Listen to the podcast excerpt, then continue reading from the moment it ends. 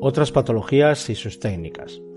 Las condiciones, la organización y el tipo de trabajo también pueden ocasionar una serie de daños encuadrados en el ámbito de técnicas como la ergonomía y la psicosociología del trabajo. Cuando hablamos de ergonomía, estamos haciendo referencia a la ciencia que estudia la adaptación del trabajo a las condiciones fisiológicas y psicológicas de las personas. Además de analizar y diseñar los puestos, procesos y equipos para adaptarlos al trabajador o trabajadora, también tiene otras aplicaciones. Por ejemplo, analizar la interacción entre persona y condiciones de puesto en el que se desarrollan sus tareas en cuanto a posturas, movimientos, posiciones. Estaríamos hablando entonces de la ergonomía de tipo geométrica.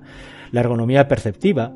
que hace referencia al diseño de máquinas y equipos de trabajo en función de las características de la persona, la ergonomía temporal para adaptar el trabajo a las condiciones temporales del puesto mediante la jornada, horarios, periodos de descanso, permisos, etc. y la organizativa o ergonomía que estudia la carga física y mental que acarrea el puesto de trabajo con objeto de adaptarla a la persona. La psicosociología como tal es una ciencia que estudia los daños de tipo psicológico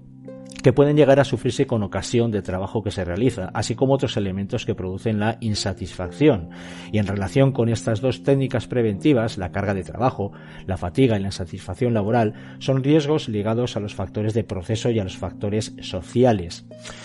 Causas y actos y condiciones que dan lugar a estos eh, riesgos de tipo psicosocial, tenemos carga física, como digo, carga mental, el clima organizacional, las condiciones laborales en general como tipos contractuales o modalidades contractuales, el salario o retribución, etcétera, incluso el estilo de mando que se lleva a cabo en la empresa. Las características individuales también son características o elementos que influyen en la aparición de daños como la edad, el sexo, la formación, la experiencia laboral incluso o el estado de salud de la persona y por supuesto los efectos o los daños en general que pueden ser ocasionados por estos actos y condiciones son de diversos tipos en función de la causa a la que se está expuesto y de las características de la persona, desde estrés, depresión, insomnio, ansiedad, hasta incluso agresividad, irritabilidad o ya manifestaciones de patologías muy concretas como el moving o el hostigamiento psicológico o el síndrome del camado o burnout. Luego, en definitiva, también tenemos dentro de estos factores psicosociales la actuación de la técnica de la medicina de trabajo como una parte específica de la medicina a nivel preventiva o curativa o reparadora